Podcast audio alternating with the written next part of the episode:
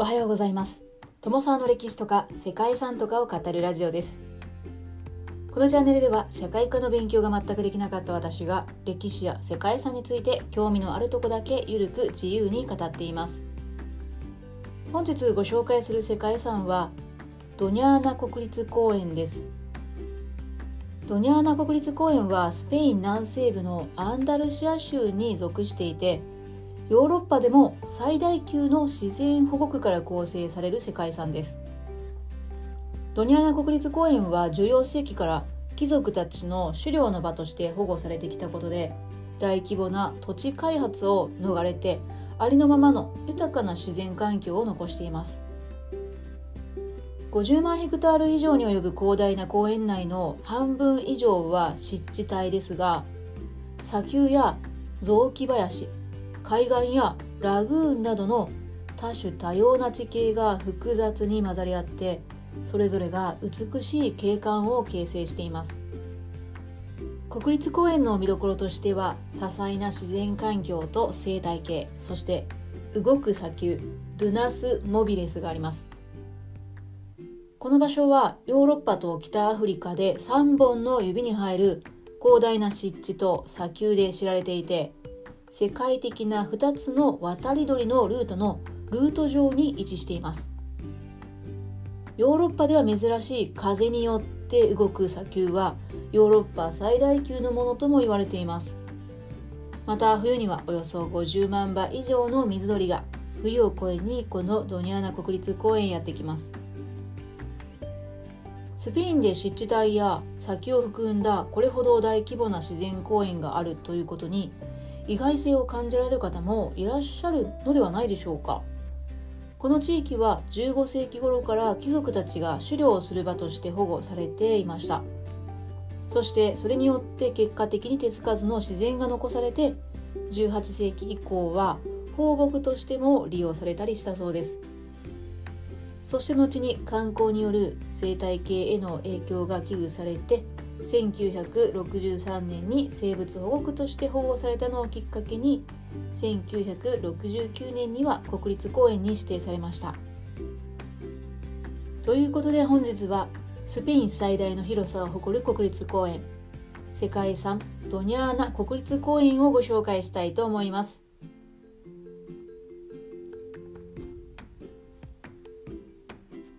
この番組はキャラクター辞典ワンタンは妖怪について知りたい。パーソナリティ空飛ぶワンタンさんを応援しています。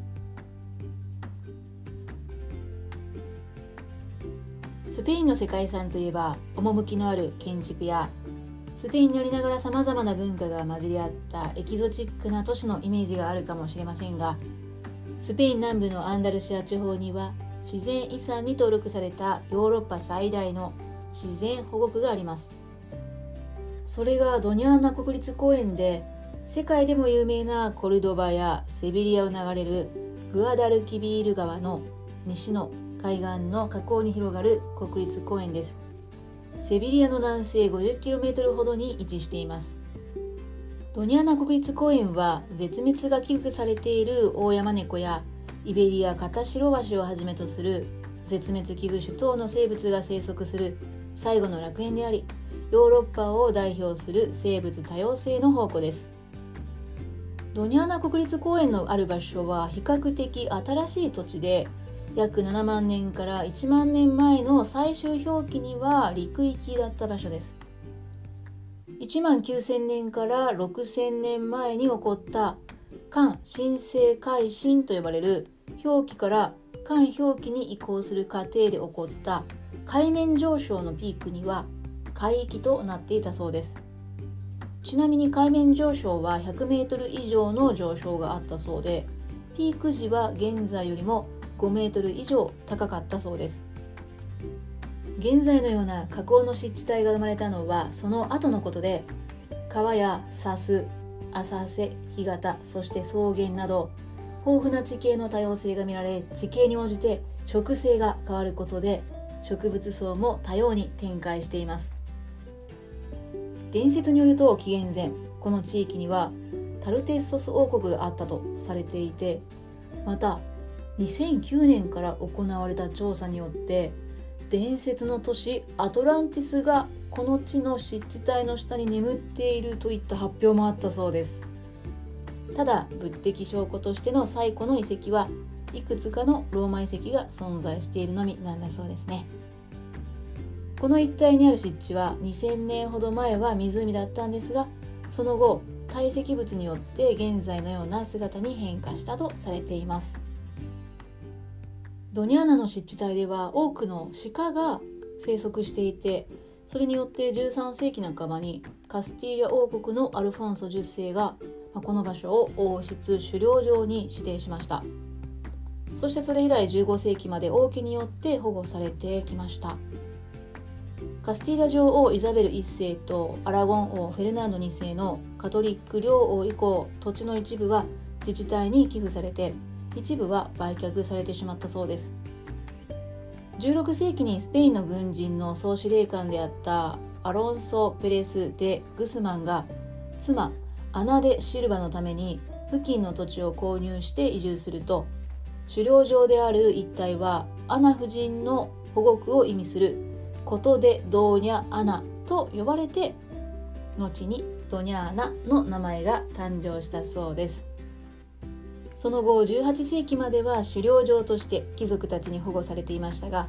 その後上流地域が開拓されて牧畜などもここで行われたそうです。とはいえそもそも湿地で人が足を踏み入れにくい上に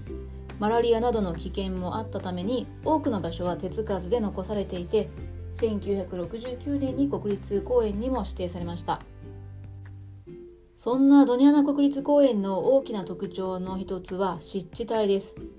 海水、淡水、汽水域、それぞれで湿地が展開していて、それが天候や気候によって変化していきます。地中海性気候のこの場所は、雨の少ない夏は一部が干上がって、塩水湿地の割合が増えて、雨の多い冬は湿地が拡大することで淡水の割合が増えるそうです。この変化に合わせて草木は花を咲かせて魚や貝といった水生生物は移動して渡り鳥や水鳥が飛来しますこの動植物の多様性と豊かさはヨーロッパと北アフリカ圏でチュニジアのイシュケルルーマニアのドナウデルタと並んで三大湿地に数えられるほどでユネスコの生物圏保存地域の登録地でありラムサール条約の登録湿地でもあります。ドニアナ国立公園ではもう一つの特徴としては砂丘が見られます。グアダルキルビール川が運ぶ砂が強い南西風を受けて堆積して最大で高さ40メートルにもなる砂丘群を生み出しています。砂丘には固定砂丘と移動砂丘というのがあるそうでドゥナス・モビレスと呼ばれる移動砂丘は風に煽られて年間4メートルから6メートルほど移動するんだそうです。こうした砂丘の景観はイベリア半島では他に見ることはできないと言われています。国立公園内の砂浜や砂丘では高い樹木はほとんど繁殖していないそうですが地中海沿岸部に特有の薪と呼ばれる低木帯が広がっていてレタマやエニシダと呼ばれるマメ科の植物やコレマアルブムなどの眼光卵科の植物といった低木が繁茂しています。はい、ちょっとどんな植物か、えー、分かりかねるんですけれども一方土壌のしっかりした土地ではイタリア笠松やコルクガシなどの香木も見られるそうです。そんな自然豊かなドニャーナ国立公園で目玉となる動物と言われているのが絶滅が危惧されているスペインオオヤマネコです。成長すると1メートルを超える猫科でオオヤマネコ属の肉食動物で見た目はヒョウのような黒い斑点を持っています。主にアナウサギを捕食するそうでそのアナウサギとともに絶滅危惧種となっているそうです。スペインオオヤマネコはドニャーナ国立公園の地域には200匹ほど生息していると言われています。また他にもレトゥエルタとかマリスメーニョというヨーロッパ最古とされる馬が生息しているそうです。そして動物層では約360種が生息するという鳥類もこの国立公園の特徴となっています。大西洋岸を抜ける東大西洋フライウェイと地中海や黒海北極海を結ぶ黒海地中海フライウェイという2つの大きな渡り鳥のルートに位置していることでこのドニャーナ国立公園では毎年約50万羽が越冬を行うそうです。スペイン最大の国立公園であるドニャーナ国立公園では絶滅が危惧されている生物の保護と再生にも力が注がれています。また公園の複数の入り口に一般向けの案内所もあるそうでハイキングコースや動物を観察するためのコースなども設定されているそうです。バスや観光船などを利用するツアーもあるそうで特に秋に訪れると多くの渡り鳥たちの大移動の様子を見ることができるかもしれません非常に希少な国立公園でありながら一般の観光客にも開かれたそんな世界遺産といったところでしょうか。ということで本日はスペインにあります世界自然遺産ドニャーナ国立公園をご紹介しました本日も最後までご清聴いただきましてありがとうございます。では皆様素敵な一日をお過ごしくださいね。友沢でした。